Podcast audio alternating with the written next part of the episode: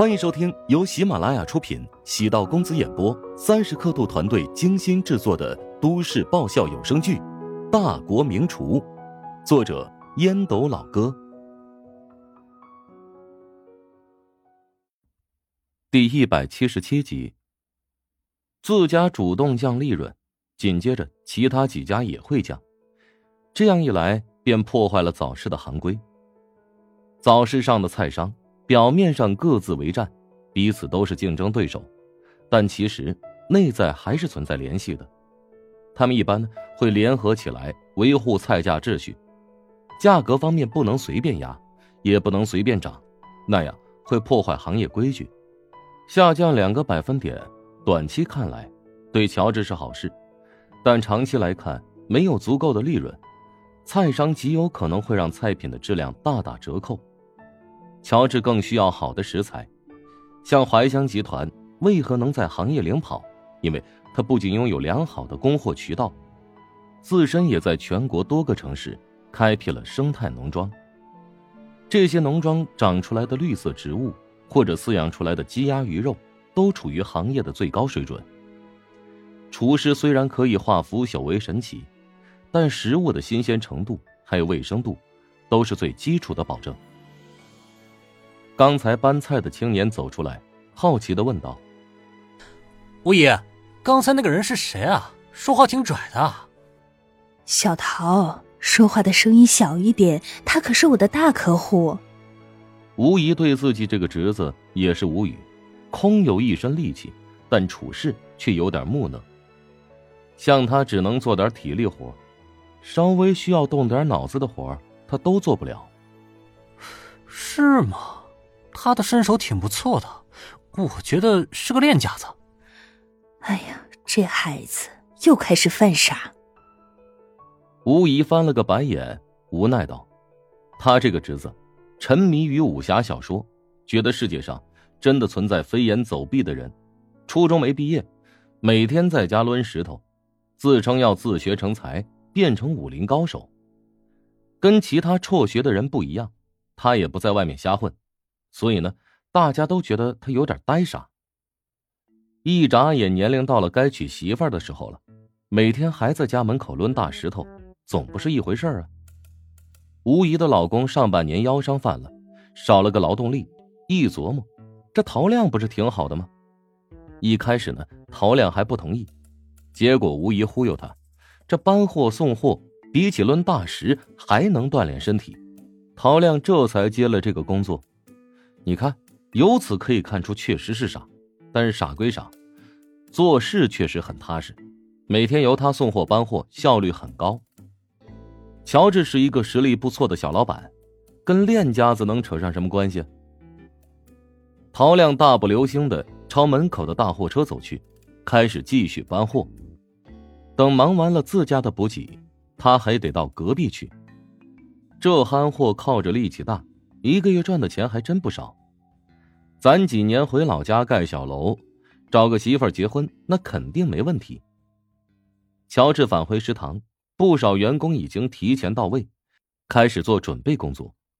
乔治将自己的厨具先清洗一遍，再检查食堂的各处卫生情况。陈雪华虽然文化不高，只是高中毕业，但他这个年纪的高中生，含金量还是十足。制定了各种各样的条例，比如卫生情况，详细到桌子要干净到什么程度，椅子要如何摆放等小细节。卫生是一家餐饮企业的生命，乔治发现食堂所有人将这一点贯彻的很好。乔治跟沈贤沟通了一下今天的主推菜品，沈贤已经迅速上手现在的工作，能代替乔治独当一面，尤其是那道。红花四宝全羊烩已经打出名气，此外，还有和乔治一起研发的大宝剑狮子头，这两道让人误以为在开车的菜，在圈子里疯狂流传。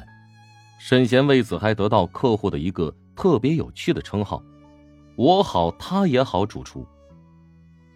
今天皇城的朋友姚燕会带着家人过来用餐，点了那道红花四宝全羊烩，食材呢我已经备齐了。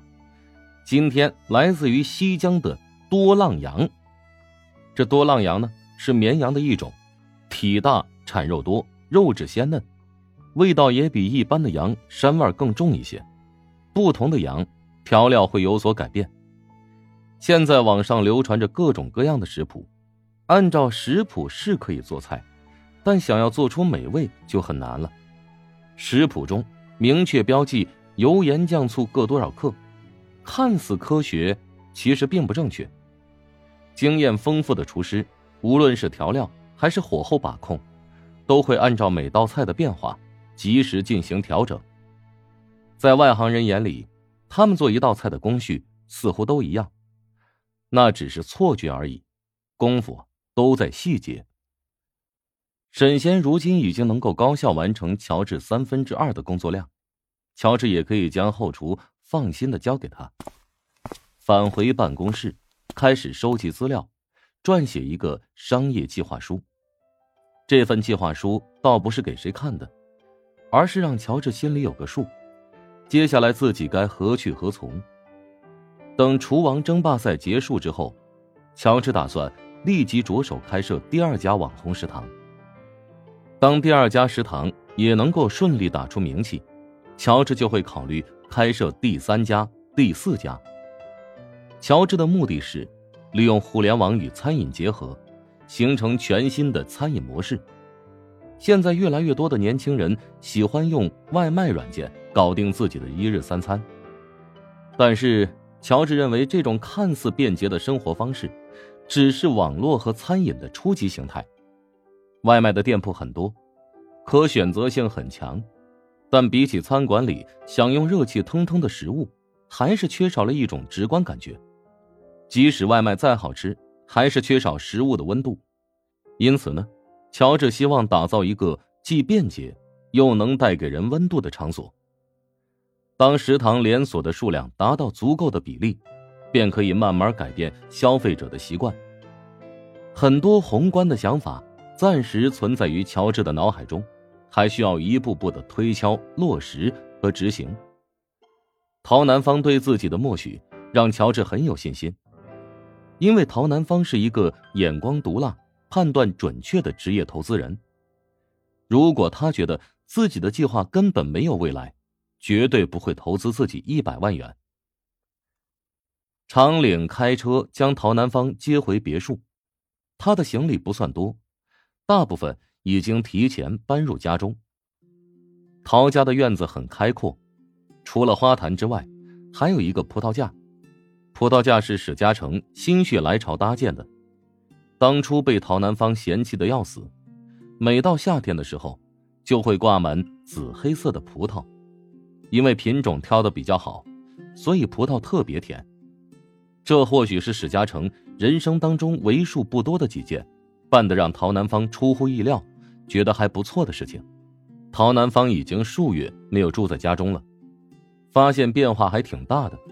家具摆设都调整过位置，古董架、书架以及其他陈列摆设，都更换了新的装饰品和书籍，这令他觉得不舒服。倒不是现在的摆设有什么问题，而是家具重新调整过位置，是在自己不知情的情况下完成的。陶南方喊来保姆春姨，淡淡的命令道：“将家里的东西物归原处。”春姨伺候陶南方多年，知道他的脾气。我手机里有原来摆设的照片，等下就规整一下。陶南方刚回家，便用这种方式宣示自己的主权。陶南方随后先去陶如雪的房间看了一下，跟自己印象里的倒也没什么区别。再到乔治的房间待了几分钟，看上去简单，除了墙壁上。挂着一把看上去有些年头的吉他之外，没有什么特别之处。至于小女儿的房间，让陶南方火冒三丈。怎么会弄成这样？这还像是一个女孩的房间吗？陶南方发现，陶如霜收拾了很多瓶瓶罐罐，摆放在角落里，看上去有些杂乱无章，像是个垃圾堆。我跟二小姐说过。但她说这些东西对她很重要，所以我就没敢帮她打理。把房间好好整理一下，如果她有什么不满的地方，你就跟她说是我安排的。春姨嘴上应诺，心里可不敢真处理掉这些瓶罐，暗存，等下全部收拾到储藏室里，等二小姐回来问起，自己也好有个交代。本集播讲完毕，感谢您的收听。如果喜欢本书，请订阅并关注主播。喜马拉雅铁三角将为你带来更多精彩内容。